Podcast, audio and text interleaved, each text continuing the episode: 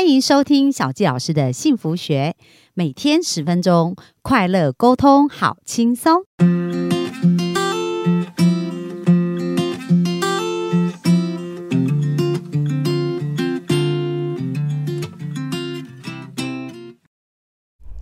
欢迎收听小教师的幸福学，很开心又在空中跟大家见面。那本周继续来分享啊，我的杜拜之旅已经接近尾声啦。那今天呢，我想要分享一个意外的惊喜哦，就是呢，我来杜拜在十二月初的时候，我就收到一个讯息。那这个讯息是我大学的死党啊，好朋友，他又突然赖我说，Jessica，因为他都叫 Jessica 或叫小吉，他说：“诶，你什么时候离开杜拜啊？”我说我到十二月八号啊，十二月七号会离开杜拜这样子。然后他说，诶，他要来杜拜出差，我们要不要一起碰面这样？所以我们就非常开心啊，有一趟旅程就一起到呃阿布达比去，有一天的一个旅行哦。那我们在大学的时候就认识，到现在已经我好几十年的一个。光阴了，那我们都一直还是有保持联络。不过呢，其实呃，像他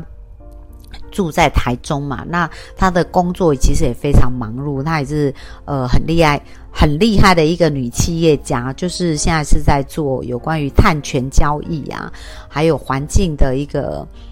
环保的议题啊，这一些。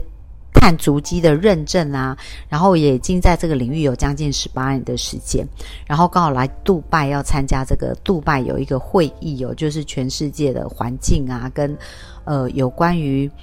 这个地球的保护啊相关的这些资讯、能源啊这些资讯这样子，所以他就要来开会。那我们就安排了一段行程啊，去。阿布达比一起去旅行。那今天呢，我也陪他到会场去啊，到展场去，然后去参观的这一些呃有关于环保议题啊，或世界各国正在做的一些事情。这样，那虽然我看起来也不是非常懂哦，不过我发现就是呃很多人其实都很想，就是世界各国其实也都在思考着要如何为地球的这个环保。然后气候变迁，还有整个地球的资源啊，怎么做一个更好的保护？那其实很多人也都有这样子一个想法。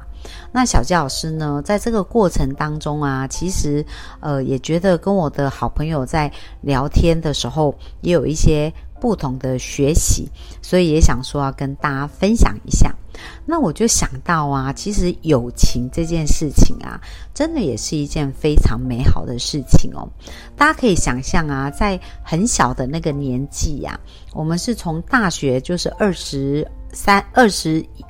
十八九岁就开始认识了，然后一直到大学毕业，那到现在小纪老师已经有五十几岁了嘛，所以我们毕业到现在已经至少超过三十年的时间。那一段友情啊，可以维持这么久的时间呢？那而且以前我们一起创造过很多令人呃快乐的一个回忆，就是我记得我们在大学的时候有一次，我们还去。呃，苏花就是去花东玩，然后还搭便车，然后那时候我们就打，呃，就是绑个小。马尾这样子，然后沿途啊，就坐在那个卡车的后面，然后是没有，那是没有围围起来的，就是那是便车。那我们记得，因为大家知道苏花公路有时候都还蛮容易坍方，然后会有一些落石嘛。那我记得有一次我们坐在那个卡车，我们就是在搭那个便车啊，然后那个落石啊，就是看它从那个山上滚下来，其实是有一点危险。不过我们在那个青春岁月里面，现在回想起来，真的是呃很有意思的一个回忆哦。那我们大学死党总共有五个同学，那我记得那一次啊，我们就沿途，你知道，我们就这样吹风吹了四个小时嘛，然后整个头发都是沙。那因为那时候我们是练夜间部啊，所以到了晚上啊。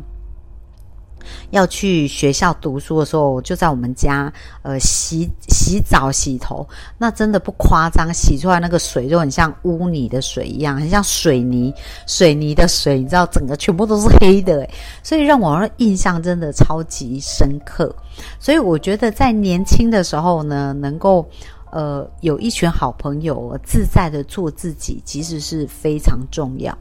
那讲到这边呢，我就会想到有一些议题啊，想要跟大家讨论一下，就是来找我咨询的，嗯，像有一些父母，他们因为孩子有一些状况，然后就会来找小纪老师这边，希望可以帮助他的孩子哦。那在这些孩子当中，有蛮多可能是有被霸凌。或者是呃，觉得在学校没有得到人际关系的认同，所以他们就会抗拒去学校，然后甚至会想休学啊，然后或者是想躲在自己的这种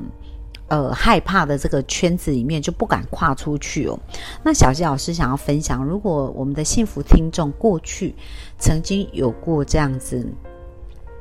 呃，负面的一些人际关系的连接，就在读书的时候，曾经有过这样子的一个感受跟想法的时候呢，那有一点非常非常重要哦，就是一定要先。开始跟自己有一个好的对话，因为如果你跟自己没有一个好的对话，没有一个好的连接，你还是会继续吸引来那些负面的事情的。即使在工作啊，在职场或者在亲密关系，或者甚至是结婚啊、婆媳的关系里面，都会有这样子的瓶颈跟挑战。所以最重要不是我们在换很多的环境或换很多的人，而是我们对我们自己的感觉跟感受是怎么样。所以我们。要要好好的去，嗯，跟我们内在那个小孩好好的相处，好好的对话。如果你以前都是负面的对待他的话，就是觉得他不够好啊，然后觉得他总是无法得到交到好朋友，然后或者总是呃在关系当中会受伤。如果我们经常用这样的言辞的时候，要记得把这样子的语言换成我会越来越好，然后我会遇到一个。嗯，志同道合的朋友，然后呢，那重点就是你自己就要跟自己成为志同道合的朋友啊，然后自己要跟自己有一个好的关系，这样子你才会吸引来这样子频率的人。所以这是第一个，就是如果你自己过去有这些经验的话，你可以学习跟自己好好的对话，然后去改变自己的这些感受跟想法。那第二个呢，如果你是父母啊，然后你面对你的孩子有这样的问题的时候呢，就是首先要把自己对孩子的期望拿掉，这个真的是超级无比的重要。为什么呢？因为当你对孩子有期望的时候，呃，希望他赶快变好，或者希望他怎么样，那只会给孩子更大的压力哦。所以你要做就是陪伴，而不是评评断。不要去评断这个孩子现在的状态好还是不好。其实你要能够接纳他自他这完全的样子。当你越能够接纳孩子，就越可以走出来，从他的一个这个。呃，困境当中走出来，那孩子也是不知道怎么对话，所以呢，他就觉得害怕，觉得恐惧。那如果这时候你又一直告诉他你应该怎么做，你应该怎么做，我为什么都做不到，然后要求他做这做那的时候，那其实他就很难。很难能够放心的去一步一步往前走，所以通常呢，孩子有这样子的一个情绪的一个问题跟状况的时候，其实父母是非常重要的角色。那小教老师要提醒我们的幸福听众，如果你正在面临孩子有这样的状态的时候呢，首先你自己要常常深呼吸，然后放轻松。因为当你非常焦虑、非常紧张的时候，你的孩子就会很焦虑、很紧张。而当你能够放松的时候，你孩子才可以放松。所以第一件事情就是，请你先学习放松。那我刚刚讲怎么放松，就是深呼吸，这是第一件事情。那第二件事情呢，就是要相信你的孩子会越来越好。因为当他没有，当他对自己失去信心，你知道，这时候如果有一个人肯对他产生信心，那是多大的价值，多么有力量的一件事情。所以，身为父母们要常常想，我们要怎么去展现对孩子的信心，这样就是一个对孩子好的预言，而不是很担心他。因为担心他的话，就是觉得他没有办法做那么好嘛。所以，其实这就是一个。不好的预言，好，所以很重要，很重要哦。第一件事，我们刚刚讲，父母要先放轻松，深呼吸，对不对？那第二件事情，就是要相信孩子会越来越好，要对他有这样的信心。而第三件事情呢，就是要学习接纳他现在的样子，而不是期待他成为什么样子。而接纳为什么很重要？因为当一个人一旦觉得自己是被接纳的，他那种恐惧啊，跟他害怕被遗弃的感觉就会消失。而你